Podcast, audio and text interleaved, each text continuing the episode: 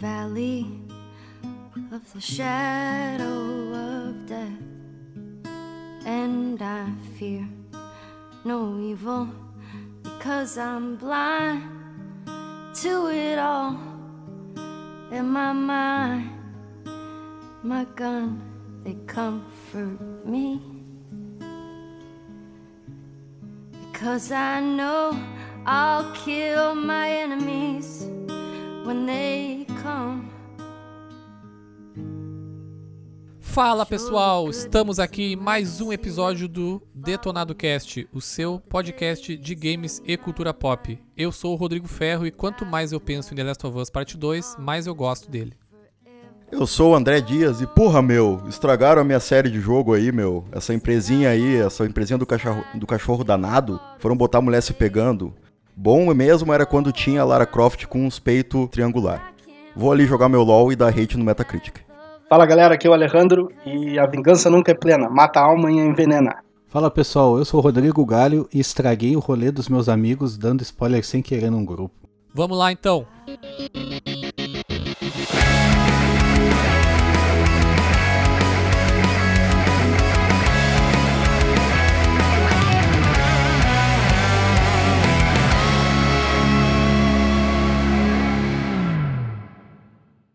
No episódio de hoje, então, vamos falar sobre The Last of Us Parte 2. Esse episódio sem spoiler, então se você ainda não jogou o jogo, não se preocupe, pode ouvir tranquilamente que nós não vamos dar spoilers. Talvez algum spoiler ou outro do The Last of Us, o primeiro jogo, mas nada que talvez vá estragar completamente a sua experiência. No episódio de hoje a gente tem um convidado especial, novamente o nosso amigo Alejandro, aqui para abrilhantar nossa discussão. E aí, Alejandro, como é que tá? Fala galera, tudo certo? Ainda digerindo esse jogão aí. Com certeza. E antes da gente começar o, o assunto principal, eu só gostaria de reforçar aí, se você está nos ouvindo pela primeira vez, nós estamos nas redes sociais, principalmente Twitter e Instagram, arroba DetonadoCast. Nos sigam lá, pode mandar mensagens. A gente sempre posta os episódios e também algumas outras curiosidades que a gente acha sempre legal. A gente também agora está com uma página na Twitch, twitch.tv barra detonadocast. Sempre que tiver algum evento legal, que alguma coisa que a gente possa acompanhar, a gente vai estar tá fazendo live lá. E quem sabe no futuro também algumas lives da gente jogando alguma coisa. Então considere a gente lá e nos siga. Para começar então, caso você que esteja nos ouvindo seja um extraterrestre, nunca tenha ouvido falar de The Last of Us, e já que estamos falando aqui do The Last of Us Parte 2, o mais novo lançamento aí da Sony, talvez o, o lançamento do ano, né? e arrisco até dizer o jogo mais esperado de toda essa geração do PlayStation 4, apresentar um pouquinho sobre o que é o The Last of Us para você entender um pouco do contexto. The Last of Us foi um jogo lançado originalmente para PlayStation 3, bem no finalzinho ali da era do PlayStation 3. Ele foi desenvolvido pela Naughty Dog, a desenvolvedora aí de jogos como Uncharted. Cachorrinho danado. Cachorrinho danado, exatamente. Depois ele acabou tendo uma versão já remasterizada para o PlayStation 4, Acho que muita gente, inclusive, jogou pela primeira vez no PlayStation 4. Ele ainda está disponível e é um baita de um jogo. E resumindo a história, basicamente no ano de 2013 né, do jogo aconteceu o que eles chamam de Outbreak Day, que foi um dia em que o mundo virou de cabeça para baixo e aconteceu o famoso apocalipse zumbi. Nesse caso do jogo não é necessariamente zumbis, mas são outros tipos de monstros, mas bem parecidos. E aí, desde então, o mundo já não foi mais o mesmo. O jogo se passa alguns anos depois, na verdade, até vários anos, se não me engano, 20 anos, né? Não me lembro agora exatamente quantos anos se passa depois do Outbreak Day no, no primeiro jogo. E aí você joga com o papel do Joel, que é o personagem principal do jogo, numa quest aí de atravessar o país para levar a uma personagem, a Ellie, personagem também super importante na história e que inclusive é protagonista do segundo jogo, levar ela até uma outra parte do país, porque ela pode ser a cura para toda essa pandemia, esse apocalipse que aconteceu. Então o jogo basicamente narra esses acontecimentos. Então, a partir disso, nós chegamos no The Last of Us Parte 2, como eu disse aí, o mais novo lançamento do PlayStation 4, saiu agora no início de, de junho. E nesse jogo a gente joga então com a Ellie, personagem aí do, do primeiro jogo. Dessa vez ela acaba sendo protagonista realmente. No segundo, no primeiro jogo ela era mais uma coadjuvante ali. né? Junto com o Joel, que era o personagem principal. Mas nesse aqui ela acaba sendo a protagonista. Como não vamos dar muitos spoilers, é difícil falar do jogo. A gente pode começar dizendo que ele é basicamente um jogo sobre vingança. E que jogo, meus amigos? Como eu disse na, na introdução, cada vez que eu penso no jogo, eu acabo uh, gostando mais e mais e mais. Ele é um, um jogo extremamente pesado na sua temática, principalmente porque ele aborda um assunto que é bem pesado por si só, né? Que é a vingança né? Não daremos detalhes do porquê, mas ele é um jogo sobre vingança e sobre ódio. E nesse sentido ele até se difere, se distancia um pouco do primeiro jogo, né? Que tinha uma outra, uma outra pegada, embora fosse um, ainda um jogo violento, né? E num universo violento, ele tinha uma outra mensagem que ele queria passar. Mas nesse não, nesse é realmente um jogo de vingança. Quem acompanhou a história do primeiro jogo vai sentir essa diferença. Eu acho que é uma das das principais diferenças, assim. E aí eu queria ouvir de vocês aí, pessoal, o que, que vocês têm a dizer aí sobre The Last of Us Parte 2. Cara, então, uh, eu fiz um rush aqui, né, pra gente gravar esse episódio. Até duas semanas atrás, para vocês terem ideia, eu não tinha um Play 4. Eu não tinha jogado o primeiro jogo e muito menos sabia muito do segundo. Eu tinha uma ideia da história do primeiro ali. Mas aí eu já comprei um Play 4 e em menos de 24 horas com esse Play 4 aqui na minha casa eu zerei o primeiro jogo. Fiz até em live. Isso é que é comprometimento. Hein? Pois é. E aí depois de uma semana eu zerei o segundo e realmente eu tô sem palavras. Uh, eu acho que talvez até por esse déficit, né? Eu ter demorado 7 anos para jogar o primeiro. Eu achei um jogo com várias falhas. Ele é um jogo bom, ótimo mas eu acho que ele não chega nem perto do que o segundo representa para esse momento que a gente tem no, nos videogames e nessa troca de geração. Realmente ele é um estado da arte em tudo que, se, que ele se propõe, né? Em gráficos, em jogabilidade, em história. É um jogo maravilhoso, assim, eu recomendo a quem não... Ou não entrou na série ainda, ou não jogou o primeiro. Eu acho que é um jogo mandatório, assim, é um... Ele tem um fator é, life-changing, assim, sabe? É, é a tua vida antes de jogar esse jogo e depois. O peso, né, da narrativa, ele é muito combinado com tudo que tá ali tudo que o jogo se propõe é conectado à narrativa. O próprio gameplay, né, a, a, jogabilidade, ela mudou pouco do primeiro jogo, mas eu vi que teve muitas melhores, muitas coisas que me incomodavam um pouquinho. Enfim, uh, até pela LC também é uma personagem melhor, menor e mais ágil, né, ela é mais nova que o jogo, que a gente jogava no primeiro. Algumas coisas são mais fáceis de fazer, uh, não que atrapalhem a dificuldade da sobrevivência do jogo, né, mas é, não tem aquela questão de tu tem que estar, tá, uh, às vezes, falhar ou apertar o botão no momento exato. Tem a questão de esquiva, que não tinha. Tem a questão dela poder se deitar, né? Que no primeiro jogo só, só podia se abaixar com o personagem. Isso melhora muito a questão da furtividade, que é uma coisa muito explorada nos dois jogos. Tem armas novas. Uh, o que já tinha, como eu falei, foi aprimorado. A questão das finalizações eu achei muito mais tranquilo de fazer. E, enfim, cara, é um jogo maravilhoso. É, é difícil até de falar. Pular também, né? Uma novidade nesse segundo. Pois é, falaram isso de pular uma novidade, mas, cara, tu pular livremente é uma novidade. Porque tu pulava com o Joel no primeiro. Tu pode pular livremente? Tipo, de um lado ao outro, sim. É que com o Joel tu tinha que chegar na beira de onde tu queria pular e apertar o X pra ele pular. Nesse tu pode vir correndo e pular direto. Ah, entendi, entendi. Tá. Mas ainda é nos lugares pré-determinados, né? Sim, sim, sim. Sim, é que eu acho que no segundo eles adicionaram essa questão, né, de pular livremente e acabaram adicionando até algumas, alguns momentos de plataforma mesmo, né? Que precisa realmente pular ali em, algumas, em alguns lugares no tempo certo, né? Eu mesmo morri algumas vezes para isso, assim, de pular no tempo errado e, e cair no buraco. é, eu senti uma jogabilidade mais Naughty Dog no segundo. É, eu acho que o primeiro eles estavam tentando encontrar ainda uma, uma identidade que casasse com o que eles já tinham ali no Uncharted, nos jogos mais antigos deles, e nesse realmente ficou tudo assim num estado da arte mesmo. Cara, eu acho que o diferencial desse jogo são os detalhes muito realistas. Tá ligado? Tipo, agora a gente tá falando de pular. Tipo, tem uma personagem que ela tem medo de altura. Quando tu chega na beirada, se tu girar a câmera e olhar a cara dela, ela tá com uma cara de apavorada. Assim. É, um detalhezinho muito legal. Não, e essa mesma personagem, quando tu tem uma cena, né, em que ela tá acordando e tu consegue ver que ela dorme sempre bem desconfortável, né? Ela tinha dormido no sofá, ela tava com dor no pescoço. Diferente do Joel no primeiro que deita de mochila e tá de boa. Verdade. Mas enfim, ela passa uh, toda aquela parte da gameplay depois ali, por um bom tempo, uh, passando a mão no pescoço quando tu para, pra indicar que ela tá com dor ali ainda, sabe? Então, cara, esses pequenos detalhes são realmente muito fodas. E se, e se tu tá com ela, assim, tu olha muito tempo para baixo, alguma coisa assim, até a câmera começa a ficar meio turva, é muito louco, muito massa mesmo.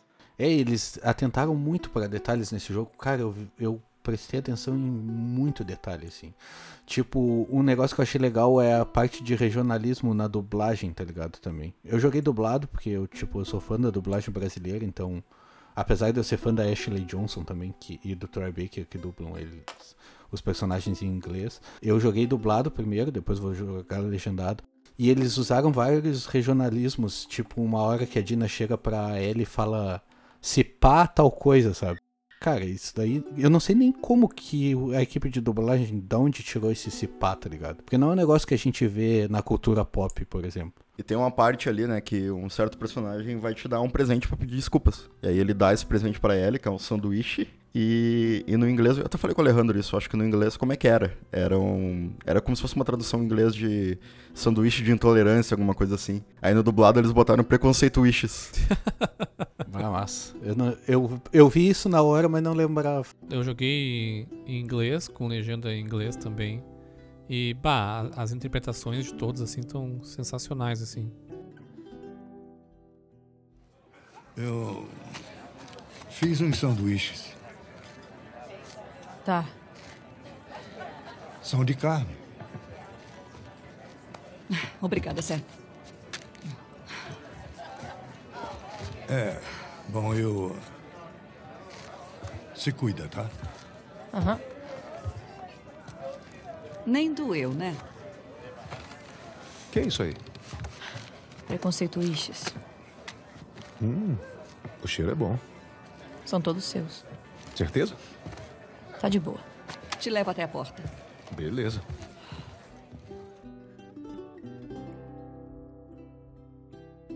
E trazendo essa parte do detalhe, uma coisa que eu notei, o pessoal que é músico aí, tirando o ferro que é baterista, não é músico.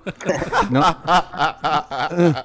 não sei se notaram que, cara, quando a, a Ellie tá afinando o violão, cara, ela toca e dá pra te sentir a vibração da corda desafinada, tá ligado? Dá pra te ver a vibração da corda e no som dá pra te sentir ela afinando. E para quem não sabe, quando tu vai afinar uma corda com a outra, tu toca a mesma nota nas duas. E se elas não tiverem na mesma afinação, elas fazem um. Ela dá uma vibração. E aí tu estica ela até essa vibração cessar. Cara, eles trouxeram isso no game, cara, pra te ter uma ideia do nível de detalhamento que eles chegaram no game. Cara, isso daí podia ser só uma cena dela tocando uma corda aleatória afinando, sabe? Sim. E pelo som tu consegue ver o barulho que ela faz, uma frequência tipo. Até afinar, sabe? Eu acho que esses detalhes do violão, eles estão todos fidedignos com a realidade. Primeiro pelo modelo do personagem tocando, porque, cara, quando ele pega o violão e vai fazer um acorde, ele faz exatamente aquela posição do acorde na vida real. Tu consegue ouvir o som da mão deslizando pela corda de aço, sabe? Que faz aquele som Aquele som que a gente ouve geralmente quando alguém tá tocando o acústico do, do acorde trocando, sabe? Da mão raspando. Tu vê que na mão direita e na mão esquerda ela tem um detalhe ali dela apertando cada corda e tudo. Os minigames, né? Que toda vez que tu vai tocar uma música, seja uma cena de história ou não, ele te dá um minigame ali no início, até usando o touchpad do Play 4. Achei uma, uma ideia muito inteligente, né? De utilizar esse recurso do, do, do controle do Play ali. Porque tu usa o touchpad, tu desliza o dedo no touchpad para trocar as, as cordas. E tu usa o analógico para selecionar os acordes. E tu pode tocar livremente vários acordes que tem disponível ali. E, cara, são todos reais. E todas as posições que ela faz no violão são reais, sabe? É muito fidedigno. Sim, é legal que os acordes que eles botaram ali, eles são todos da mesma. Mesma escala. É, da mesma escala. Então, tipo, qualquer acorde que tu tocar errado, qualquer. Se tu... Não tem como tu tocar errado. Tudo que tu tocar vai entrar dentro do som. E se tu tocar fora de tempo, dá até mais um realismo da personagem tocando, sabe? E é que o violão tem muita faz, faz parte da história também, né? Então, tipo, eles atentaram muito para esses detalhes. Pra quem jogou um já tinha uma ideia disso, né? Porque eu acho que já mostra muito essa relação do Joel com a música, né? E isso é levado pra Ellie, né? A partir dessa herança dele, essa, essa criação dos dois juntos aí. Sim, no 1 um ele fala pra ela, ah, um dia eu te ensino a tocar violão e tal. E eu tava vendo uns reviews e até a parte da ambientação tem muito a ver com a música também. Quando tu tá em Seattle, por exemplo, que aparece um pôster do Pearl Jam, que é uma banda que se originou em Seattle e tal. E nessa parte do grunge. Essa relação do game com música é fantástica. E o sound design do jogo no geral é muito bom, né? Cara, dá um. Eu joguei com fone com headset ligado no, no play. E os detalhes que eu consegui ouvir é, em cenas de tensão. Aquelas cenas que tu tá mais escura, fugindo ali dos clickers, dos corredores, né? Que são os inimigos do jogo. Ou quando tu tá lutando contra seres humanos também consegue ouvir eles de longe, tu consegue ver, ouvir o que eles estão fazendo. Uh, cara, o som tá muito bem produzido. Muito, assim. Eu acho que foi um salto muito grande também do primeiro, que já era muito bom e agora tá melhor ainda. Uma dica que eu dou é, cara, joguem de fone. Faz a diferença Sim. muito Sim, absurda, sim, assim. Tem que É. jogar de fone. Ele não é um jogo de terror, assim, né, na sua essência. Então ele não é um jogo que tu vai tomar muito susto. Então ele é bem tranquilo, assim, de, de jogar de fone. E o que tu vai ganhar de ambientação e, e até da interpretação mesmo dos, dos, dos atores é, com o fone é muito melhor. Mas apesar de não ser um jogo de terror, eu tomei vários jumpscares. Não, tem Ah, eu alguns, é. Tem, Eu, não, eu tem- tomei alguns. tem alguns, é. Mas essa questão do nível de detalhes, assim, chega a ser até um pouco preocupante, assim, porque, cara, eu fico imaginando os, os caras trabalhando nisso, assim. Por exemplo, o jogo ele, ele tem essa questão de ser linear, né? Ele segue ainda a estrutura de, de um jogo linear, mas um pouco diferente do que a gente estava até acostumado de jogos lineares, até da geração do, do Play 3 ali, que foi aonde esses jogos. Tinha muitos desses jogos, inclusive a própria Naughty Dog, né? Com a série Uncharted e o The Last of Us. Ele abre muito para exploração, ainda mais do que no primeiro. Então tem certo, até tem partes do jogo que o mapa chega a abrir, assim, chega a ficar um mini mundo aberto ali dentro de um, de um jogo linear. Mas mesmo nas, nas cenas que, nas horas que ele é linear mesmo, que teoricamente só tem um caminho a seguir, esse caminho ele não é 100% óbvio, muitas vezes, né? Então tu acaba explorando naturalmente o ambiente, assim. E o jogo ele te instiga a fazer isso. E, e o nível de detalhe que tu encontra é um absurdo, assim. Não teve um apartamento que eu entrei no jogo inteiro que fosse igual ao outro, sabe? A quantidade de asset que tem nesse jogo é, é incrível, assim. Sim, o detalhamento, cara, é de tudo, assim, de tudo. Cada detalhe, tipo, quando tu aponta a lanterna pra cara da Dina, ela meio que dá uma fechada no olho, assim, tá ligado? Cara, eles foram em cada detalhe de tudo, assim. A chuva é muito realista, eu achei, não, não sei o que vocês acharam. Cara, parece que A eu tô na chuva chuva, tá tá ligado? incrível. Eu nunca tinha visto isso em nenhum jogo. Tá muito legal. Tu sente o pingo, quando tu tá dentro de um ambiente fechado e tá chovendo, tu sente aquele barulho de chuva fora. Quando tu tá na chuva, tu sente a chuva, sabe? A roupa também, né? A roupa fica molhada um tempo, ela coloca o capuz quando tu sai pra chuva. Uhum. A água escorrendo por tanto pelas coisas do cenário quanto pelo corpo dos personagens. É fantástico. É, é massa porque pra quem não jogou ainda e não sabe, tem um modo escuta, que tu para na parede e fica escutando pra ver onde que tá os clickers, os inimigos. E esse modo escuta, se tu tá na chuva, ele não funciona. Que é o que faz sentido, porque tá Então, eu chovendo. testei e funciona assim, na verdade. Depois que tu falou. Tá, não, assim, ó, ele funciona se o personagem estiver correndo. Ti- Tipo, se o personagem estiver fazendo muito barulho ou se ele estiver Hum, falando. Pode ser, agora eu não me lembro. Mas se ele estiver só caminhando, tu não escuta. E nos outros tu escuta. Quando tá dentro de alguma coisa. E tu escuta assim, ó, tipo, se ele estiver na chuva e tu estiver dentro de um local, tu escuta, se eu não me engano, ou é o contrário. Um negócio assim. Porque eu, eu falei isso pro Ferro ou pros guris no grupo. E aí depois eu, eu passei por uma parte que eu tava escutando na chuva. E aí eu fiquei prestando atenção sobre isso. Então tu escuta na chuva se ele estiver fazendo muito barulho. Se ele estiver correndo, se ele estiver falando. Ou se tu estiver dentro de uma área que não tem chuva e ele estiver na chuva, entendeu? Sim, sim. Ah, outro detalhe também que é trimassa é que às vezes os inimigos quando morrem, eles deixam a arma em si, né? E não só bala. E aí ela vai lá e tira exatamente da arma o lugar que tem as balas, assim. Pra cada arma é uma diferença. Ela vai lá e tira e guarda, assim. Muito massa, cara. Ah, eu tenho uma reclamação sobre isso da, da- das munições. Tipo, às vezes o personagem tá te caçando, armado com uma pistola, tu mata ele ele não dropa nenhuma munição. Como assim, meu? Tu tá me caçando com a arma descarregada? Caralho. Eu acho que tem uma. Ali tem uma lógica ali que a gente não sabe qual é. Acho que é mais nesse sentido mesmo. Nem todos os inimigos dropam alguma coisa assim. Sim, sim, faz sentido pra não deixar o jogo fácil. Mas é Isso. que tu tá, tão im- Sim, tu sim. tá tão imerso naquele realismo que tu espera que o, pô, o cara tá te caçando, ele tá armado com munição, né? Eu vou pegar a munição dele. E não acontece. Então, tipo, dá- parece.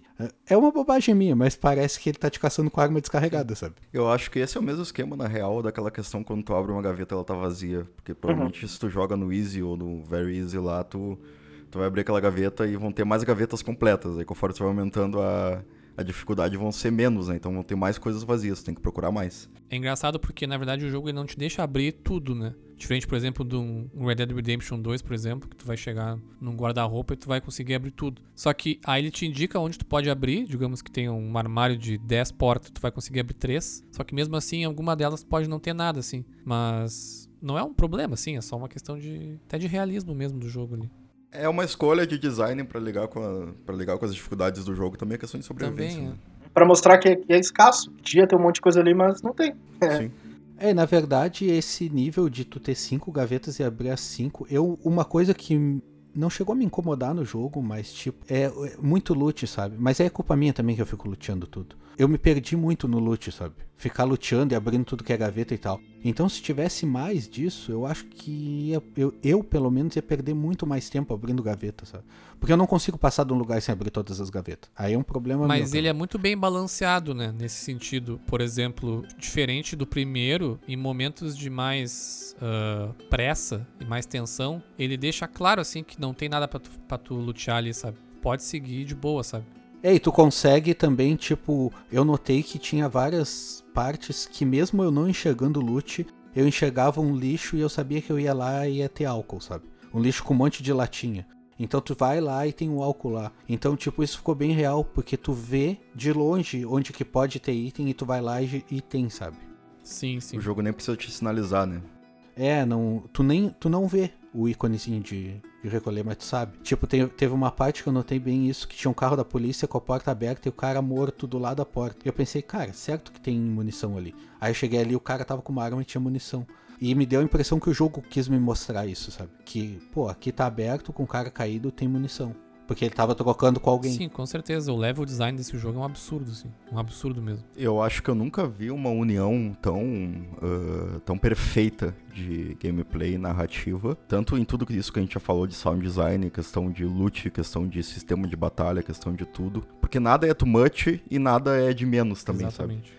Questão de exploração, tu pode fazer, tu não pode fazer. Quando o jogo, como o Ferro falou ali, tem uma, um certo momento que tu chega numa cidade, ele te dá uma certa liberdade, né? Mas ele ainda é um jogo linear, tu ainda tem um objetivo a seguir.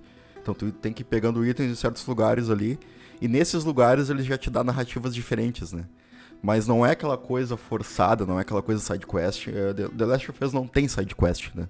E isso é uma coisa que eu acho que ajuda muito nesse tipo de jogo muito forrado na, na narrativa, muito focado na narrativa. Tu, tu tem aquele objetivo ainda, uh, mas não é em jogos. Não é que nem jogos de mundo aberto. Eu até tava conversando com o Ferro e com o Galho esses dias sobre isso. Que hoje em dia eu acho que as missões estão muito genéricas, assim. O, o tipo, é o estilo de jogo de sandbox, ele tem que dar uma renovada, porque, cara, pode ser o jogo do ano, assim, e eu vou achar coisas repetitivas nele. E o The Last of Us, por ser um jogo linear, por não ter essa coisa de side missions, mas às vezes assim te dá uma certa liberdade para descobrir outras histórias pelo cenário, né? Pela questão do environmental storytelling ali, né? Pegar cartas e tudo. E a questão também de tu sempre ter que procurar pelo objetivo, mas tu não tá tão perdido nele. E às vezes o jogo te ajuda se tu demora demais também. Eu acho que deixou tão. Foi um casamento perfeito, assim, de gameplay narrativa. Uh, por muitas vezes, cara, é. Ele é uma experiência que se aproxima de um filme, mas ele chega a lugares que um filme não chegaria ele te entrega uh, o gameplay na mão em lugares que um filme não, não te entregaria ainda. Então, para mim, ele ultrapassa essa experiência.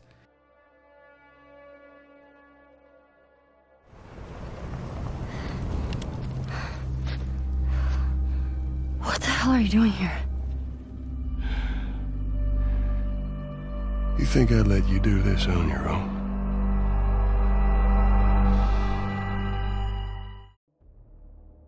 Um negócio que eu notei, eu não sei se vocês notaram, que traz essa parte do realismo e entra muito dentro da história e deixa mais real e é muito perfeito a, o gameplay junto com a história, que é a questão que tem tem uma parte que os NPCs são difíceis, os clickers e, e os contaminados são difíceis de matar porque eles têm colete, que é um negócio que, que tipo tu evoluiu a mecânica para te para ficar mais difícil porque eles têm colete e são mais protegidos mas isso encaixa perfeitamente dentro da narrativa, porque no primeiro jogo, recém as pessoas tinham sido. estavam naquela negócio da pandemia, sabe? Então eles não estavam preparados, eles morriam, os civis morriam. E agora eles são mais militarizados. Então, tipo, as pessoas começaram a se proteger mais. Então elas começaram a usar colete e elas começaram a morrer de colete. Então faz todo sentido o infectado tá de colete. E isso acrescenta na, na gameplay ao mesmo tempo, porque fica mais difícil matar eles por estarem de colete. É uma evolução de gameplay que entra totalmente dentro do contexto do jogo. Cara, mind blowing, assim. Uhum. Não, e isso, isso em zonas mais militares, né? Porque é, é óbvio que vai morrer mais, mais gente militar que vai estar mais preparada. Sim, sim, sim. Sim, exatamente. Até, voltando um pouquinho na questão da, da exploração, o jogo ele te, recom te recompensa muito, né? Por explorar o jogo, por explorar. Inclusive, uma coisa que eu achei muito legal, assim, foi que a, a árvore de skills do jogo, ela, tá, ela é baseada na tua... Na, na, em tu lutear, né? Porque pra tu ir liberando a, os- os- a árvore ali, tu precisa achar, né, determinados itens ali pra ir liberando, né? Tu já começa com os manuais de combate. Eu não, lembro- eu não lembro se tu começa com o primeiro já, ou se tu já, ou cinco são, são cinco, né? Tu vai achando assim, então se tu possivelmente dar uma rushada e não olhar pros lados, tu não vai conseguir ter essa parte do jogo, sabe? Não sei se o jogo até te, te equilibra isso de alguma forma depois, mas tu só acaba não achando, mas... E eu achei todos de forma bem natural, assim. Pelo que eu vi, ah, sai só com uma árvore de skills, mas se tu pegou o jogo da versão de pré-order, tu ganha um código de DLC que tu já sai com uma árvore de habilitada no começo. E aí depois, se tu não tem, aí tem vários vários locais no jogo que se tu não pegou anteriormente, aquela, aquele livro vai aparecer de novo. Então o jogo tem alguma coisa pra, pra fazer. Sim, ele vai equilibrando. Ah, que legal, porque eu, eu comecei com o primeiro. Sim, eu notei isso nas armas também, né? Porque, tipo, se tu não pegar a 12 quando tu. Quando ela. Tu tem que pegar ela a primeira vez, ocasionalmente depois algum NPC vai dropar uma e tu vai pegar. Então, tipo, tu pode passar daquela parte sem pegar ela, tá ligado? Sim, isso aconteceu comigo. Eu não peguei no primeiro lugar que tinha, porque eu não achei. E aí depois apareceu pra mim em outro lugar. Sim, o que não falta depois é arma, né? Porque um monte de inimigo dropa arma, né? Tu pega só a bala, mas é a arma que tá ali. Então, acredito, né, que se tu tivesse aquela arma naquele momento, tu consegue pegar ela de boa ali. E um negócio que eu achei muito foda no segundo foi que as armas têm menos upgrade. No primeiro isso me incomodava muito, tá ligado? Era muito upgrade de, de arma. E agora não, tu faz o upgrade dela ali e deu. Antes tu tinha que botar ali, por exemplo, se tu ia melhorar a mira, tu tinha que melhorar a mira quatro vezes. Agora não, tu melhora a mira uma vez e tchau, sabe? Ah, tu já tá bom de mira naquela arma. E tem aquela ligação, né? De tu melhorar no personagem e melhorar na arma também. E o realismo, né, da- da- das mesas ali de, Aham. de melhora. Ah, isso daí, cara, foi o destaque, assim, eu acho que todo mundo curtiu, tá ligado? O jeito que ela monta a arma, até é- era o que a Naughty Dog tinha mostrado antes, nos vídeos que eles tinham lançado. Era um destaque, era um negócio que eles queriam trazer. Cara, e é fantástico, o som dela mexendo na arma e o ferro batendo na mesa é perfeito. Quando tu vem da chuva e bota a arma molhada ali, é muito massa. É, e tipo, quando tu chega na mesa, tu acende uma luz. Então, se é numa mecânica, tu acende uma régua. Uma régua de tomadas. Sim. Se é num lugar mais campal, tu acende um lampião. Sim, Sim, sim, é. E- muito bom. E aí, pra ter uma ideia, o pessoal que não jogou, pra ter uma ideia do realismo, na hora que ela vai fazer um upgrade na 12, ela pega o, o cano da 12, aí ela bota a 12 na mesa, aí ela pega uma. Não me lembro se é uma fu- furadeira, eu acho que é um formão. Aí ela pega um formão, bota no cano da 12, bate com o martelo e faz um furo. Aí ela faz cada furo do cano pra dar aquele, aquele upgrade na 12. E aí depois ela vai lá, lixa, e aí ela mostra a arma assim, cara, é fantástico. E todos têm esse detalhe, né? As peças, os scopes, né? As armas que tu consegue colocar scope, ela encaixa o scope, parafusa, sabe? É, aumentar o, o, o, o clipe ali, né? De, de recarga, ela troca o clipe, bota outro novo. Cara, é fantástico. Cara, o que eu achei mais legal é, tipo, reload speed, né? Que tu pensa, tá, como é que vai melhorar o speed? É só a pessoa ser mais rápida. Mas é massa que na 12 ela bota uma coisinha de velcro, assim, no cabo, com, com mais é, cápsulas, assim, que aí fica mais fácil dela pegar e, e fazer o reload. É muito massa. Ah, não tinha me ligado nesse detalhezinho aí. Sim.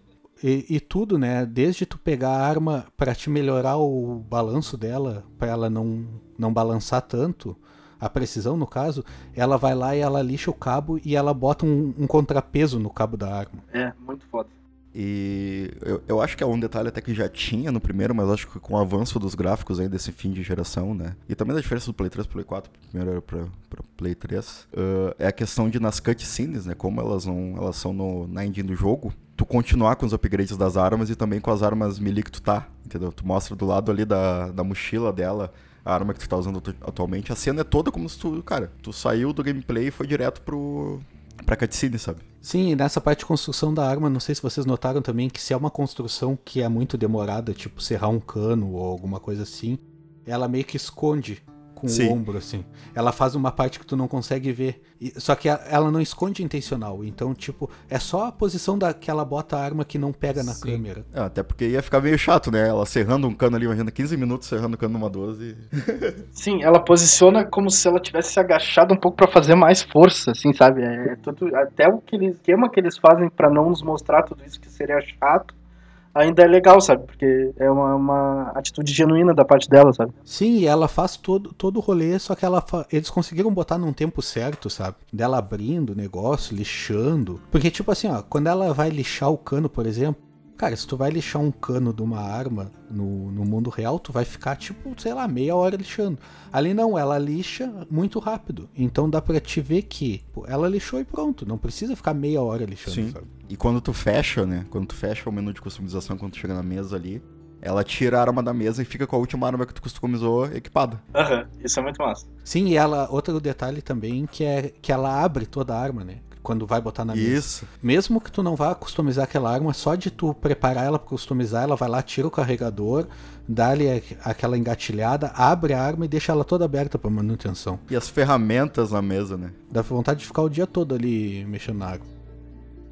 Ah, na questão dos gráficos, ah, na minha, pra mim, assim, ele com certeza o, o- de longe, assim, o jogo mais bonito que eu já que eu já joguei, assim, em quase, em praticamente todos os sentidos, assim, tanto na questão do, do universo ali, né, do cenário, da, das cidades, de todos as- os diferentes cenários, na verdade, que tem, né, o jogo ele muda bastante, assim, o que é ba- bastante interessante, assim, por mais que ele, for, ele seja um jogo linear, a quantidade de coisas diferentes que tu, que tu vê durante o jogo, assim, chega a mudar radicalmente, assim, de um lugar pro outro. A questão das expressões faciais, assim, tá um absurdo, assim. É um nível que, sinceramente, às vezes quando a gente, a gente tá tão acostumado a jogar muitos jogos e quando eu comecei a ver, assim, essas expressões faciais do jogo, eu fiquei impressionado, assim, de que aquilo realmente tava vindo do videogame, sabe?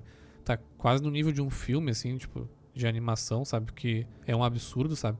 que me deixa pensando, né, o que que vem pela frente aí, né? Tu consegue mais do que nunca enxergar a interpretação dos atores, né, que, que fazem esses personagens, né, com captura de movimento ali. A questão, né, não poderia deixar de falar, né, do gore, assim, da, da, da violência do jogo tá muito, muito, muito explícito. Então, quem aí não tá com muito estômago pra jogar esse tipo de jogo, espera um pouco aí, porque ele é realmente muito violento.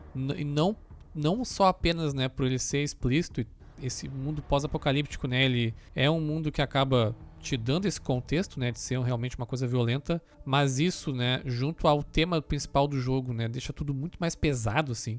Então, coisas que tu enxerga ali que às vezes em algum outro jogo vai ser quase que engraçado, né, de tão visual, nesse jogo acaba sendo muito pesado por conta do contexto que ele te dá. Então, não jogue se você não estiver com, muita, com muito estômago aí pra, pra esse tipo de jogo nesse momento. Cara, ele é mais violento que Doom, cara. Ele é mais violento que Doom, e Doom tem esse lance da, de ser engraçado, assim, que tá lá nos monstros e tal.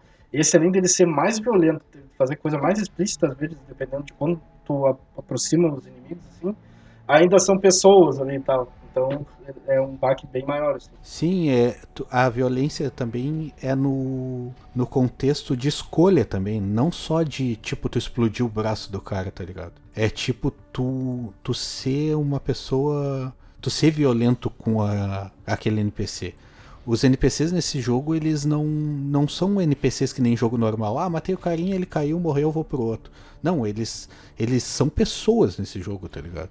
Eu vi vários vídeos antes falando disso, de que nesse jogo iam ser pessoas, e eu. Tá, vão ser pessoas, mas cara, só tu jogando pra te entender como é, tipo, tu matar todos os NPCs e o último fica implorando pela vida. Tipo, não me mata, por favor, tu fica. Caralho, eu vou ter que matar ele agora.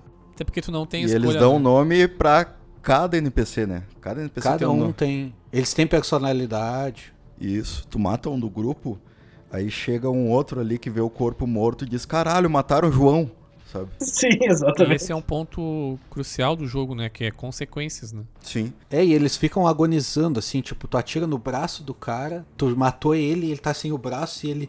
Mesmo o, personagem já estando morto, ele segue agonizando no chão, ou engasgando com sangue, sabe? Cara, é, surreal, Bah, o assim. engasgando com sangue é tenso. Eu- Cara, a, a, a animação quando tu dá um tiro na garganta, vocês viram? Sim. Cara, esse é brutal, meu. tá louco? Aí quando tu mata, por exemplo, o cara, tu vem com um cachorro e tu mata o cara, o cachorro chora perto do dono, sabe? Cara, isso daí é. Eu bati todos os cachorros, filha da puta, que ficam me pegando quando eu tô Que escondido. isso, cara. E o contrário também, se, se, se tu mata o cachorro, a pessoa fala o nome dele assim, fica chorando. Bah, é muito foda. Eu achei que eu, que eu não ia matar os cachorros, porque eu, eu não gosto de violência com animais e tá muito realista. Mas depois que o primeiro te pega e te come a tua cara, assim, porque, cara, a violência é demais. Quando tu morre pra um cachorro, ele come a cara dela. Sim. Além de ter um contexto pra isso, né? Porque no mundo pós-apocalíptico tu vai acabar voltando um pouco aquela coisa da destração dos animais pra locomoção, pra guarda. Eles usam cavalos, eles usam os, os cachorros pra, pra farejar inimigos, né? Uh, tem esse contexto pra estar ali, mas, cara, se tu é muito sensível com essa coisa de bichos, realmente não, não jogue ou dê um tempinho aí, porque, cara, é, o jogo te faz te sentir culpado, né? Como o Alejandro falou ali, tu mata o, o cachorro que tava junto com o cara e o cara vai lá e diz o nome do cachorro. Ah, não, mataram o, o Bidu. Ei, tipo, a, eles falaram antes de lançar o jogo que tu podia passar por todas, os, todas essas partes com animais sem matar nenhum. Mas, cara, depois que o primeiro comeu a minha cara, eu quero matar todos. Isso é que o jogo te traz, sabe? Tu fica com uma raiva do rolê. Tipo, cara, eu tava quase passando e esse cachorro, filha da puta, me achou atrás da árvore. Até dos, dos NPCs, isso que o jogo te traz, sabe? Ele te traz uma raiva interna, assim. Então, cara, não é pra pessoas sensíveis. Uma coisa que o jogo faz ah, de maneira brilhante, assim, é saber setar a tua expectativa em, cada momento, assim. Então, ele, ele vai te levando, assim. Então, tudo que vai acontecendo no jogo, ele é milime- mili- mi- milimetricamente pensado pra acontecer daquele jeito. Então, ele te dá o contexto, ao mesmo tempo, daqui a pouco ele te tira, daqui a pouco ele te, ele te faz uma reviravolta. Então, daqui a pouco, né, tu tá matando os cachorros ali, mas daqui a pouco tu já enxerga uma outra coisa diferente. Ele vai te levando de um jeito muito foda, assim. Essa, esses pequenos detalhes de os NPCs, eles não serem apenas NPCs, né, eles terem um nome, né. Eles exploram muito isso durante o jogo, né. Como eu comentei, eles, o jogo ele é sobre vingança e sobre consequências, né, que uma vingança pode trazer, sabe. E todos esses pequenos detalhes, somados ao contexto que o jogo te dá, assim, abrilhantam ainda mais a história, sabe? E o gameplay do jogo é, é- é sensacional, assim, o que eles fizeram. E a questão de ter os cachorros agrega a gameplay também, né? Principalmente o modo stealth, porque aí tem essa nova mecânica que os cachorros eles podem te farejar. E quando eles te enxergam e tu sai correndo, ah, quando tu tá escutando ali no modo escuta, né? Que fica a tela preto e branco, tu consegue ver o rastro teu que o cachorro tá seguindo. Exatamente, sabe? O rastro é. que tu deixou pro cachorro de cheiro. Devia dar pra dar uma, uma ração estragada pro cachorro.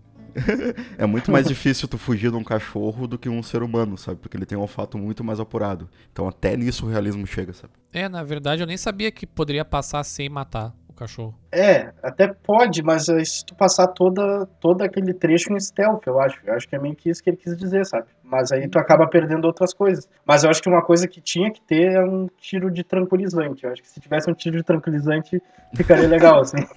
que aí tu não precisava matar os cachorros. Podia, podia ao invés de tu matar os personagens também, tu jogar bolinha de paintball neles. né? Isso. A Naughty Dog não vai aliviar nada pra nós, cara. Ela quer nos É, ver na não. miséria. Exatamente. Cara, ela me viu na miséria em várias partes, assim. Cara, todo mundo aqui. Quem tem coração ficou na miséria. E tipo, a gente falando aqui não tem como ilustrar isso pra quem não jogou, sabe? A gente fala que tu pode estar em casa pensando assim: ah, tá, meu, eles estão falando isso, mas é um NPC, mas só tu jogando pra te entender o que isso traz. Eu sei porque eu passei por isso. Eu, eu vi vários vídeos falando que ia ter isso e eu, tá, vai ter cachorro, tá, beleza, o cachorro vai me farejar, tá, beleza. O cara vai chamar o outro pelo nome, tá. né? Só que aí quando tu chega no jogo e o cara chama, caralho, mataram o Kenny, filhos da puta, sabe? Sim. Aí tu, tu fica. Tu, tu sente aquilo e tu te sente mal por ter matado um, um personagem, tá ligado? Um model lá, um, uma variável no sistema do jogo. Vale lembrar que o Galho, ele é o mais cético de nós pra essas coisas. Então, se ele tá falando isso é porque realmente é, é real. É, eu tenho estômago e embrulhou em várias partes. O jogo explora isso o tempo inteiro, né? Então, é, é, é foda. Não, e cara, eu tenho até certeza que eles meio que pensaram assim, NPCs que eles meio que programaram que iam andar juntos, assim, eles meio que pensaram, ah, esse aqui é muito amigo dele, porque dependendo, tem uns que fazem guarda junto, assim, e, e a pessoa grita o nome da outra, tipo, como se tivesse realmente uma, uma relação a mais do que ser só colega de, de patrulha e tal, sabe? Então, tenho certeza que eles tiveram até penso nesses detalhes, assim, dos NPC que andam pela mesma área e tal, de eles terem um, um laço a mais. E dá um time, né, cara? Não é só questão da fala, porque geralmente o jogo ele olha ali e diz, tá, é... ela tá aqui, não sei o que, vamos, vem todo mundo pra cá. Uh, a própria animação dele vendo o colega morto, ela demora um pouquinho mais, ele se abaixa, dá aquela olhada, fala o nome dele, entendeu? Tem. Exato. Sente, cara. Hardcore. Sim, eles falam, ah, o tiro veio dali. E aí eles vão tudo pra ali onde tu tá, sabe? E um negócio que eu até falei que eu não explorei muito no jogo, explorei mais pro final e é fantástico, que é tu atirar deitado, sabe? Ah, eu usei bastante, principalmente com o silenciador. Eu usei também, pra stealth. É eu muito digo bom. deitado rastejando. O, Sim, o, sim, sim, o abaixado não, eu usei sim. bastante. Mas, cara, é fantástico, assim, ela deitada, tirando até com arco e flecha, que ela tira meio de lado, assim. E se tu toma um balaço de uma arma mais forte, de uma 12, de um revólver, ela cai pra trás deitada e te dá a chance ali de tu atirar. Ela cai de bunda, né? Ela cai de bunda no chão, assim, de costas, e tu te dá a chance de tu mirar de novo no inimigo, assim, pra dar, um, dar mais um tiro antes dele te finalizar, sabe? Sim. E a parte de esquiva também. Cara, esquiva tá fantástico, assim, ó. Nossa, as animações de finalização estão surreais, surreais. Tanto dos inimigos te finalizando, quanto da dela finalizando os outros. Sim, tem uma hora que o inimigo te dá com o martelo, enfia o martelo na tua cara e pisa em cima, assim, pra completar depois, tá ligado? Não precisava isso, cara, tu já tinha me matado.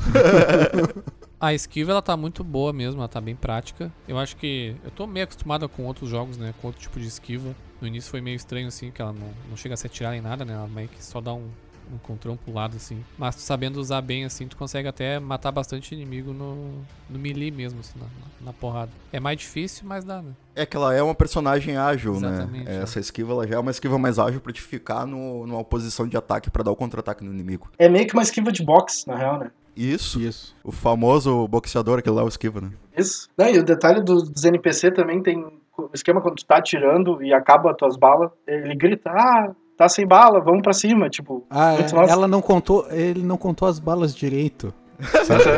É, dublado eu não tô ligado. Teve um que, ah, não sabe contar. Uns, ba- uns bagulho assim, sabe? Não contou quanta bala tem, sabe? Eu não lembro como é que era a fala. Mas, tipo, ele fala que tu não sabe contar quantas balas tu tem quando acaba as balas. E o jogo faz tu te sentir culpado por ser stealth. Achei que tu ia dizer que o jogo te faz se sentir culpado por ser trouxa e não contar quantas balas tem. Não, o jogo faz tu se sentir culpado por, por tudo, né? Por tudo. Mas é, essa questão stealth é interessante, porque a gente já falou dessa questão que quando tu mata o inimigo, o, o outro NPC que tava junto com ele vai lá e, e fala o nome dele, né? Mas aí tem alguns momentos que quando tu mata um primeiro inimigo ali por stealth, ele, ele começa a te chamar de covarde. Covarde, aparece, só mata por trás, sabe? Ele, até isso o jogo faz tu se sentir culpado, sendo que é a principal mecânica de gameplay do jogo. Vai se fuder eles, né? Eu ia no stealth só. E pra quem quiser ter uma ideia, dá pra buscar na internet aí os caras lutando com vários inimigos, cara, e eu vi uns que é fantástico, assim. Dela atirar no cara, se atirar de costa no chão, enquanto que ela tá de costa no chão, ela joga a garrafa num, pega o outro de refém, joga aquele refém no, no infectado, enquanto o infectado pega ele, ele vai pro outro. Cara, os caras são muito ninja, assim. Eu nem consigo fazer aquilo. Eu não consigo, mal consigo desviar. Imagina fazer tudo isso que os caras fazem. Nada como jogar uma flecha que explode um cara, ele, ele explodir em mil pedaços e ninguém saber de onde veio a flechada. Ele é um jogo, ele é um jogo linear, né? Falando como um todo, mas eu acho que a gameplay ela te dá uma liberdade muito maior que qualquer jogo de mundo aberto que eu já joguei. A questão de escolha, de poder se esconder ou não, a forma que tu vai matar o inimigo, como tu vai atrair a atenção dele. Isso desde o primeiro, mas no segundo tá assim, ó, levado a mil. Que agora no segundo ainda tem o menu do counters, né? No próprio menu do jogo, que tu pode reviver um encounter que tu quiser ali, tipo, e aí pode jogar ele totalmente diferente e ficar tentando várias coisas eh, diferentes pra- pra cada encounter que tem no jogo. Né? Eu acho que a única coisa que tu não pode fazer mesmo, talvez, que eu nem- já nem sei também, né? Porque eu não tentei, que é tentar passar de alguma área sem matar ninguém, né? Acho que não dá, eu acho. Dá sim. Se tu passar Dá, no dá. stealth, tu passa reto e eles não te veem e, e bola pra frente. Ah, então. Sim. Se tu souber onde é o objetivo da área, sim, é só chegar lá e Isso, continuar. É exatamente. assim, ó, dependendo da tua habilidade, dá. Eu não Não, nem consegui. tentei, na verdade. Eu, Mas eu dá. tentava já, eu já ia matando todo mundo já. Não, mas, cara, perfeito. Mais um ponto então pro jogo, porque eu imaginava que pelo menos nessa parte ele te- meio que te forçava a matar os caras. Cara, o resumo, do, o resumo do meu jogo é assim, ó. Um tiro stealth num cara, um tiro stealth no outro, já me viram e veio todo mundo pra cima de mim. Mas tu pode, mas tu pode explorar, né? O, o- level design, principalmente das arenas, né? Aqueles momentos que tu entra, tipo, uma arena, assim, pra lutar com os caras. ele tem vários lugarzinhos pra tu te esconder, pra tu correr, sabe? Então quando o cara te vê, ele já chama os outros, tu consegue correr e voltar a ser stealth, sabe? Só tem que saber explorar bem, assim. Inclusive aquelas aberturas nas paredes, sempre tu consegue encontrar aquelas aberturas pra tu passar bem rápido por ali, já se atirar. Tem partes que tem alguma água. Então tu consegue. Tinha várias vezes que eles me enxergavam, eu corria eles paravam de me enxergar, sabe? De novo. Aí até eles falam, ah, não, não, não, não tô achando onde é que ela tá, não sei o que. Já, eles te perdem, sabe? De vista. É isso que o Rodrigo falou antes de atirar uma flecha de e ninguém vê de onde veio. Isso daí eles explicam na, no meio ali quando tu tá fazendo o loading do jogo. Que tipo, quando tu joga granada e esses negócios, por mais que ela, ela alerta todo mundo, mas eles não sabem de onde veio. Exatamente. Que faz sentido, né? Porque, tipo, tu alertou todo mundo, porque todo mundo ouviu, mas ninguém sabe de onde veio porque todo mundo só ouviu quando ela explodiu. Eu não sei se vocês repararam, mas as- essas dicas que o Gole falou que aparecem ali quando tu morre, elas têm dicas específicas pra partes específicas do jogo. Sim, de como tu morreu até. Cara, isso, Isso. é impressionante. É normal. Olha aqui, seu burro, tu Seu morreu idiota. porque tu errou aqui. Olha aqui, seu merda, tu tem que fazer assim, ó, lixo.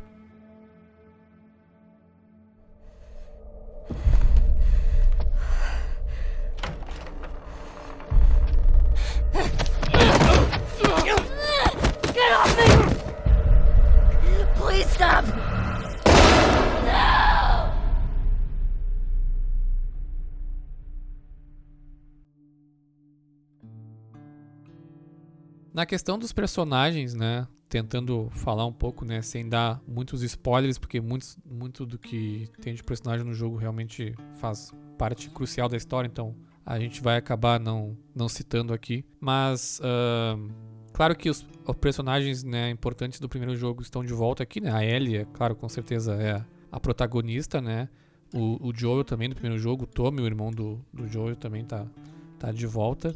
A gente pode falar que isso não é, acho que, nenhum spoiler, né? A própria Naughty Dog já tinha afirmado. A Ellie, ela é praticamente uma co-protagonista do jogo, né? Existe um... Tu joga com outros personagens, uma outra personagem, na verdade, por um bom tempo do jogo, inclusive. Um ponto desse jogo também é, são personagens que te ajudam na, na, na história. Então, em vários momentos do jogo, tem algum personagem...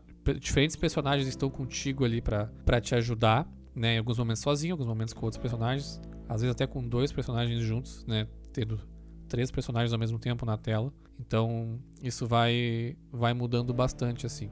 Até acrescentando isso que o Ferro falou dos personagens que te ajudam, a IA dos teus companheiros tá assim surreal, meu. Teve uma hora que eu me senti num filme. Eu, ma- eu matei um, dois, três, e aí o outro veio e eu, bah, tô fudido. E aí a Dina, pá, na cabeça dele. Peguei ele. Ah, ô meu. Cara, aquilo ali pra mim explodiu a minha mente, sabe? Parecia que eu tava num filme, que o filme geralmente quando o personagem tá fudido, chega o outro e, e te salva, sabe? E a própria questão do cover dos, dos teus companions, né? Melhorou drasticamente do É, primeiro. eles usaram uma tática muito sutil nesse jogo, que ele assim, eles melhoraram a IA do- dos, dos, dos personagens com certeza, mas eles usaram uma tática, uma coisinha uma tática muito sutil, que é quase que 100% das vezes que tu, tu fica no, no cover, o personagem que tá contigo, ele fica atrás de ti. Então tu não enxerga, tu não Isso. enxerga ele na câmera. Se ele estiver dançando pelado, tu não vai saber, entendeu? Mas se tu vo- mas tu olhar pra trás, na grande maioria das vezes ele tá direitinho ali. Às vezes ele tá rateando assim, tipo, tá meio aparecendo e tal, mas o jogo ele faz essa coisinha bem sutil assim de deixar ele atrás, então não te atrapalha. Mas a IA melhorou mil vezes, assim, que tá muito foda. Cara, perto do que a gente tem em, jo- em outros jogos stealth, assim, só de tu olhar ali o personagem ele tá flanqueando junto contigo. E não são em questões scriptadas, é no gameplay ele é normal mesmo, sabe? Ele faz o flanco, ele te esconde, por mais que ele esteja sempre um pouco atrás de ti, né? Pra, pra realmente não ficar dando bobeira na frente do inimigo que nem acontecia no primeiro. Ainda acontece, mas é mais raro. Mas só de ter essa inteligência, cara, é fantástico. Fantástico mesmo. Sim, isso é uma coisa que me irrita muito em, em outros jogos e em FPS, que é o, teu, o NPC que te ajuda. Porque, cara, sempre vou atirar e o filho da puta passa na frente. E aí, às vezes, tu tá mirado na cabeça do cara, esperando o momento certo, tu atira e o filho da puta passa na frente, tu atira nele, aí todo mundo já, já fica sabendo que tu tá ali, tu não matou o cara que tu queria matar. E isso não acontece nesse jogo, sabe? É, no 1 acontecia, assim, bastante. A Ellie passava, assim, na frente e aí os inimigos não detectavam, né? E, e aí ficava ali te atrapalhando. E agora nesse, se, se o NPC tá no campo de visão, deu, cara. Começou o combate, tá ligado? Sim, no 1, o moleque, aquele que eu me esqueci o nome, quando tu encontra o, o pai e o filho lá, Me esqueci o nome do moleque aquele. Cara, aquele moleque quando eu tava jogando com ele, que raiva. Porque eu, eu tava bem no stealth e daqui a pouco, qualquer coisinha, ele ia lá e explanava onde a gente tava. Um detalhe legal que. Acho até que eles fizeram de propósito pra, pra chamar um pouco a atenção, assim, é que o teu. Muitas vezes o teu amigo ele mata um inimigo de uma. De um, num momento bem específico, assim, do inimigo. Ele dá uma realidade legal, assim. Às vezes, por exemplo, o inimigo tá subindo uma escada. Aí o teu amigo ele espera que o cara na ponta da escada, assim. Quando o cara termina de subir, já leva uma porrada e morre, sabe? Uns detalhezinhos, assim, que na hora que tu tá jogando e, e- e vendo tudo aquilo acontecer, dá uma. um- é legal, assim, sabe? Fica, fica mais, mais dinâmico a cena, assim. Fica, fica interessante. É, eu senti que o NPC que te ajuda, ele te ajuda mesmo. ajuda, tá ajuda. Tem horas que ele te Ele tira do stealth, sufoco. cara. Ele fica atrás da parede, o cara passa e ele dá uma facada no cara. Ou, sei lá, qualquer arma que ele tiver. É, e tipo, e tipo, não é scriptado quem ele Não. mata, sabe? Sim. Tipo, às vezes ele mata justamente o cara que ia te pegar, sabe? Exatamente. Tipo, o cara vem pra te pegar e toma ali um tiro. Tem muitas coisas que eu não vi nenhum outro jogo chegar né, no nível como chegou o The Last of Us Part 2, mas acho que essa questão do stealth é uma que realmente, cara, eu só lembro de Companion me atrapalhando no jogo, nunca ajudando. É, cara, não, eu joguei, sei lá, 30 horas e eu não, nem, não tenho nenhum momento assim que eu achei que tava atrapalhando. E como eu disse, eles usaram essa tática de esconder às vezes ele ali, até pra, pra dar uma, uma aliviada, assim. Eu acho que foi uma, uma ideia muito boa, assim. Ficou, ficou bem legal mesmo. E o, o teu amigo também, às vezes ele tá em apuros ali, né? Aí tu tem que, tem que ajudar ele. Mas ele também te ajuda, né? Aconteceu de um, um zumbi, alguma coisa me pegar e o meu amigo ir lá e dar uma porrada no zumbi pra, pra tirar ele de mim, sabe? Dos, dos inimigos, a a- ele não, não tem. não, Ele tem algumas mudanças com relação ao primeiro, né? De alguns tipos de monstros diferentes, assim. Eu, particularmente, não acho os monstros do The Last of Us tão interessantes assim. Eu não sei se vocês acham assim, eu acho que são pseudo-zumbis ali, mas não, nunca me chamaram. Não, não, não me chamaram atenção no primeiro, não me chamaram tanta atenção no segundo agora. Não quer dizer que eles não são ruins assim, mas eu não sei se eu já tô meio também cansado desses, desse tipo de, de inimigo. Mas dado o contexto da história e tudo mais, assim, não, não atrapalha de maneira alguma, né? Então voltou os, os runners, os clickers, né? Que são aqueles cegos que tu tem que só tentar não- fazer muito barulho. Eles adicionaram dois novos, que foi o. Como é que é? Os Bla- Bladders? Não? Tem os Tem Stalkers. os Stalkers, são aqueles filhos da puta que.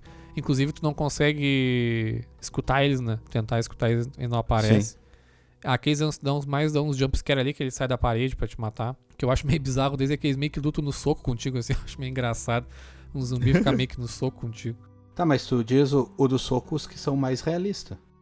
O do soco acho que é os runners. É os runners, né? Que são os de soco, né? Não é bem soco, ele te, é, ele te dá um Sim. soco ali. Mas, cara, mas os Stalker também, É, eles, eu acho que o Stalker, se ele te pega e tenta bater nele e não te pega, ele agarra o teu soco e te empurra, cara. Ele, é- ele é, ele Isso, é bem ele inteligente. sai na trocação ali. É, ele é bem inteligente. é. E como eu disse, eles ficam, ca- eles ficam correndo pro lado e pro outro e tu não consegue escutar eles.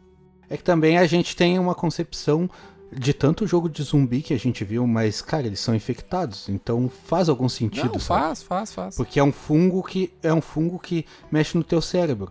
Daqui a pouco ele deixa o teu cérebro com raiva só, mas não necessariamente te tira a inteligência que tu já tinha e os reflexos, a inteligência física de dar soco, de dar tapa, de morder. É, tanto, tanto é que no. Até eu acredito que a vacina curaria os runners, por exemplo. Eu acho, né? Isso aí eu viajando. Mas não, não Eu acho que não. lá que já estão fudidaços. É, é que, tipo, a infecção do The Last of Us ela é muito mais hardcore, porque tu vê alguns chorando, tipo, ele- alguns ainda têm a consciência do que eles eram, sabe? Só que ficam ali naquele corpo, tipo, é, eu até tava olhando uns vídeos, umas coisas explicando esse tipo de fungo, assim, ele só vai comendo partes do teu cérebro, mas algumas coisas tu ainda mantém, assim, então é, é diferente de um zumbi, porque um zumbi, teoricamente, ele morre e aí ele fica ali mantendo o corpo vivo, sabe? E esse aí tem algumas ah, partes do teu cérebro que tu ainda consegue acessar enquanto tu tá lá ah, infectado, sabe? É hardcore, assim. É, e, e ele te traz um terror, assim, os inimigos, sabe?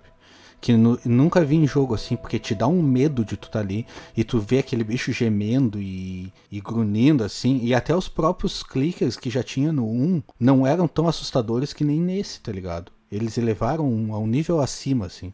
Sim, o, cara, os clickers pra mim, eles ficaram. Olha, no primeiro eu já achava muito interessante todo o comportamento deles e tudo. Mas no segundo é horripilante, assim, porque a realidade do gráfico. cara, me dá um embrulho no estômago só de ver aquele bicho gritando sozinho, assim. E, e toda a inteligência dele é muito boa também, da questão dele não enxergar, né? Então ele, cara, qualquer barulho maiorzinho, ele já vai atrás de ti, mas tu pode dar a volta nele ali bem pertinho, porque ele não tá te vendo, né, se tu for devagar. Cara, e eles andam que nem as enfermeiras do Silent Hill, tá ligado? Bah, é muito foda. Bah.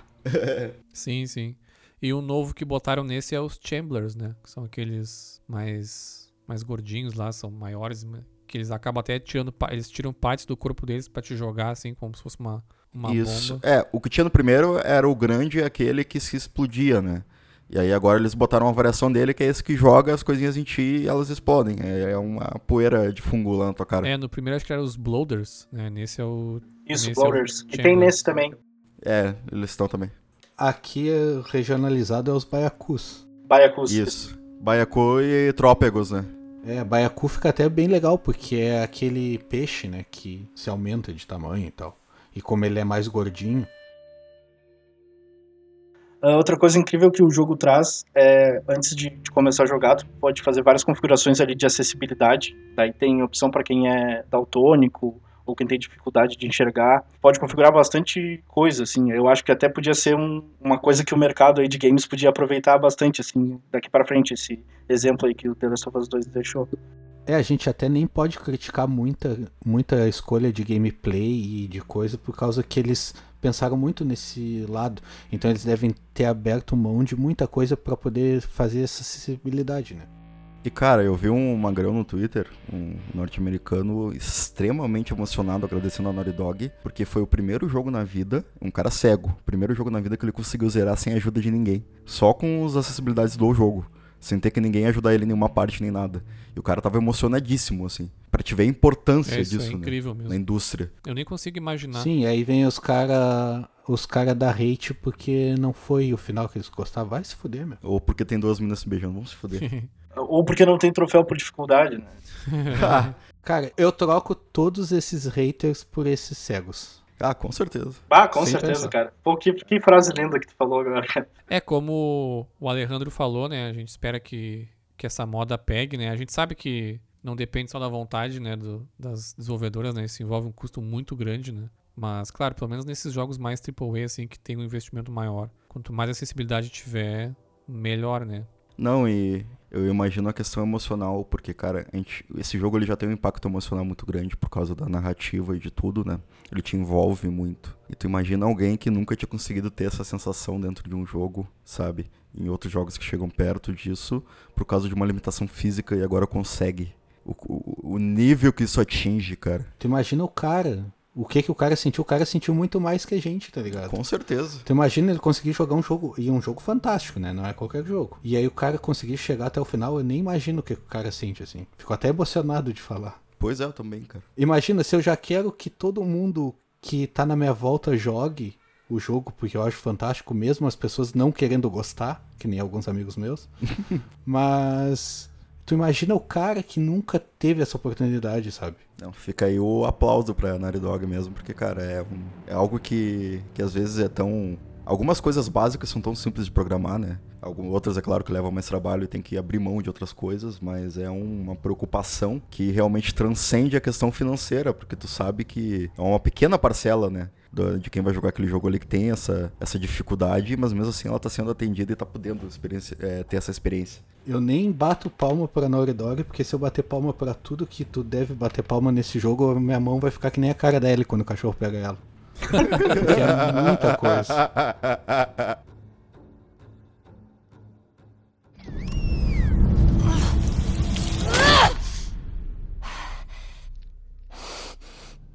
Eu acho que pra fechar aqui, a questão da trilha sonora do jogo é, no primeiro já era ótima, né? Eles continuaram com esse músico argentino Gustavo Santaolalla, que é um músico fantástico. é, ele compõe trilhas instrumentais maravilhosas. Acho que a trilha do primeiro jogo ela já era muito marcante. É, eu passei anos sem, sem jogar o jogo e mesmo assim eu já conhecia a trilha de ouvir em vários outros lugares sabe? E ele é multi-instrumentista, ele bota banjo, ele bota outras coisas ali, encaixa toda essa questão do gameplay também, com a questão do- dos personagens tocar violão, então toda a soundtrack é, original criada por ele encaixa muito bem no universo.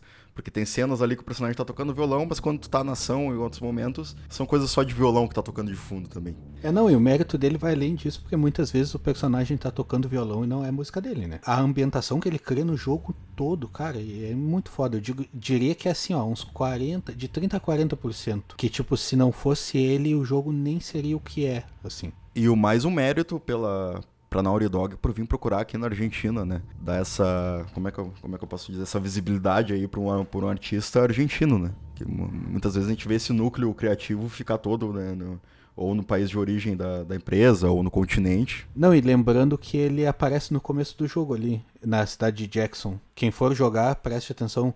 É bem no começo do jogo, quando a Ellie tá andando por Jackson, assim, que tem um, um músico tocando violão sentado numa cadeira. Ele tá tocando um banjo, só.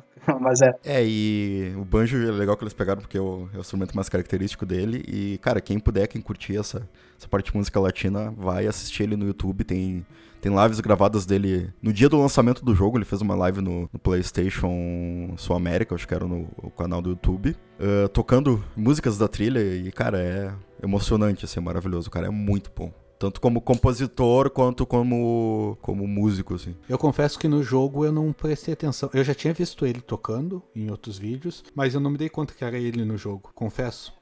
Eu fiquei sabendo depois pelo que eu vi, naquela hora ali, ele tá na frente do salão tocando e tal, e ele tá tocando a mesma música que ele tocou naquela apresentação quando eles revelaram o jogo, sabe? Que teve um baita show dele só tocando banjo, e ele tá meio que replicando aquela cena dentro do jogo. Sim, depois eu não tinha consumido muito conteúdo antes de jogar, porque eu não queria tomar spoiler, não queria perder muito hype, mas agora eu vou consumir tudo que tem. E tem muito conteúdo do game fora, assim. Tem é, essas apresentações do Gustavo Santolala, tem apresentações da Ashley Johnson e do Troy Baker tocando as músicas do jogo. E do 1 tem uma apresentação que eles fizeram num teatro, acho que é, que é até os atores encenando cenas do jogo, sabe? Que massa. E, cara, é como a música dele, a composição dele encaixa muito bem com o jogo, com essa atmosfera silenciosa, pesada, porque as músicas dele são instrumentais, já não tem voz, né? Mas ele puxa muito essa questão de uma, um violino no fundo com, com um, um, uma corda por cima, né? Um banjo, um, um violão. E, cara, são músicas que ao mesmo tempo eu não sei explicar, mas elas são silenciosas, mas que preenchem o cenário, sabe? E dão muito tom do jogo, né? O, o jogo é um jogo depressivo, ele é um jogo é, pessimista. E a música dele é muito assim, sabe? Ela, ela mexe bastante. Sim, eu já tinha até elogiado em outros podcasts aí, quem escutou viu, essa parte da ambientação e do cenário. Tu tá num cenário e tá tocando aquele violão dedilhado no fundo, cara, é perfeito assim.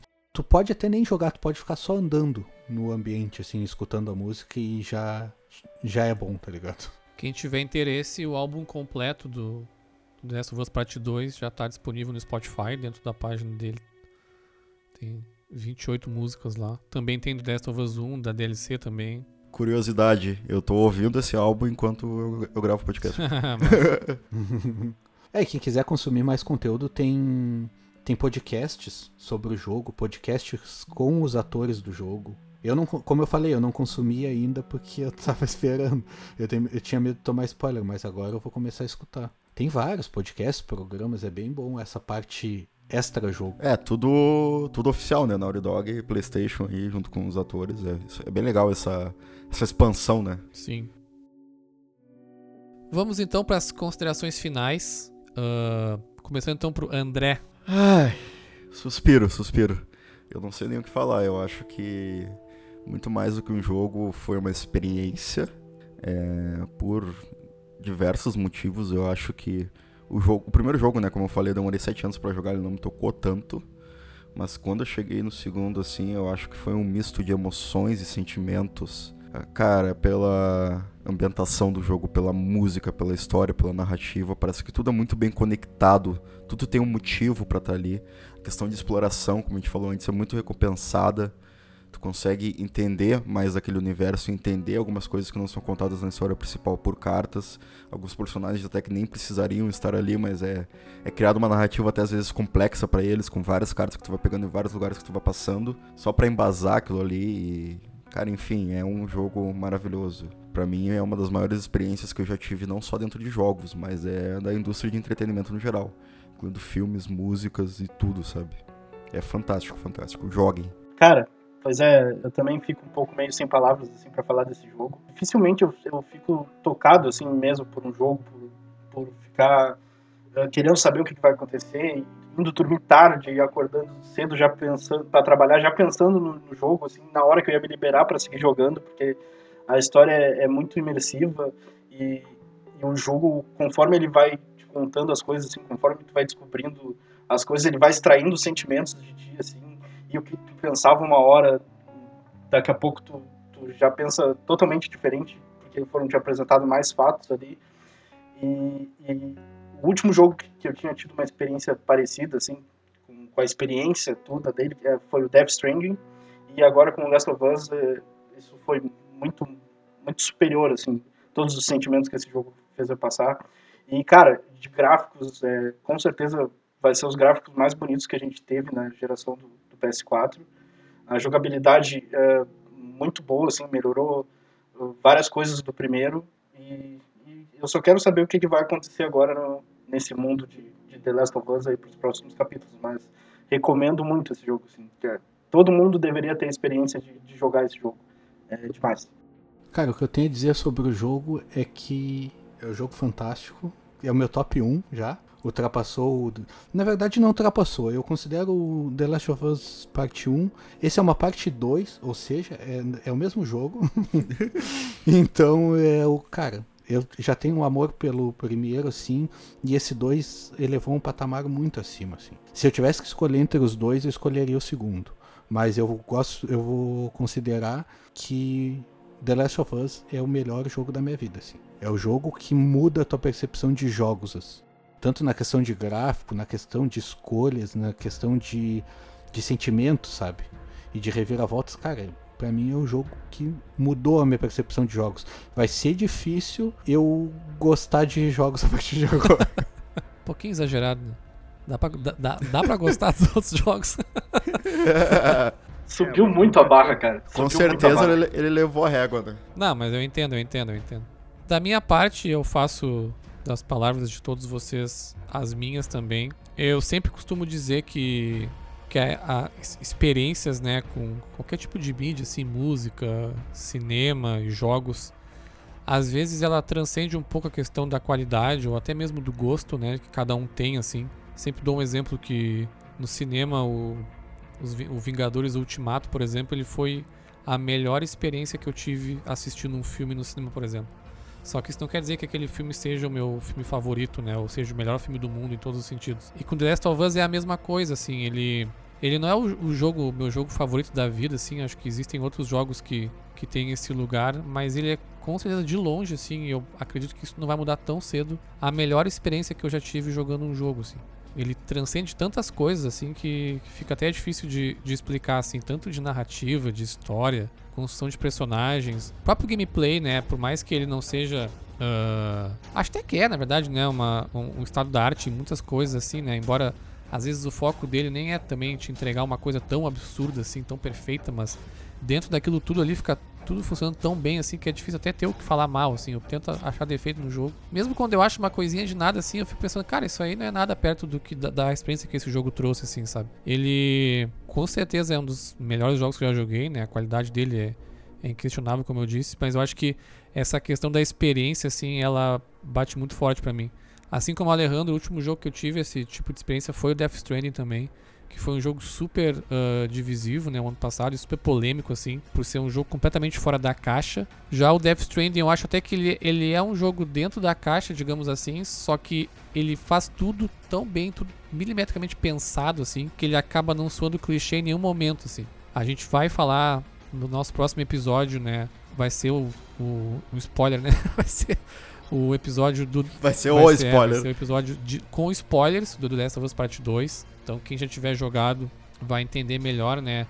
Uh, muitas das coisas que a gente não pôde falar nesse episódio. Entender por que, que esse jogo marcou tanto assim. É difícil às vezes, né? Como algum de vocês citou, é difícil explicar né, o que a gente sentiu jogando sem falar da história do jogo, né? De tão forte que ela é. Mas, né? Não é chovendo molhado, mas é com certeza eu recomendo, né? Muito jogar. Quem não jogou o primeiro jogue, ah, mesmo que, né? talvez tenham pego algum spoiler, alguma coisa do primeiro, eu tenho certeza que a experiência do jogo ela não vai mudar. Ela é uma jornada muito interessante, muito legal e prepara muito o terreno né, para o segundo jogo. Ele é basicamente ele é uma continuação de, direta, ele começa exatamente do ponto que termina o primeiro, quase como se fosse o mesmo jogo mesmo. Então, de novo, recomendo quem não jogou o primeiro jogar jogar o segundo e quem estava em dúvida se esse jogo valia a pena ou não vale, eu acho que não, não pensem duas vezes. Não ouçam os haters aí e joguem The Last of Us Parte 2 que com certeza vai vai mudar a vida de vocês em algum sentido. E vocês têm uma semana pra zerar pra ouvir o nosso episódio com, com spoiler semana que Ah, vem. é, isso aí também. 30 horinhas aí vocês terminam. É isso aí então, pessoal. Estamos aqui então fechando mais um episódio. Foi um papo bem legal aí. Gostaria de agradecer o Alejandro pela participação. Obrigado, Alejandro. Valeu, pessoal. É, espero estar junto aí com vocês nas próximas e, e no Spoilers estamos junto aí também. É isso aí então. Até semana que vem no nosso episódio de spoilers e tchau.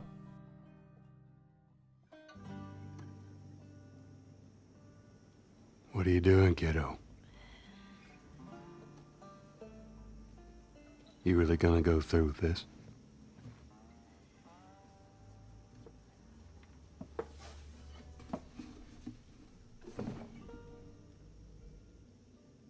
I'm gonna find. And I'm gonna kill. Every last one of them.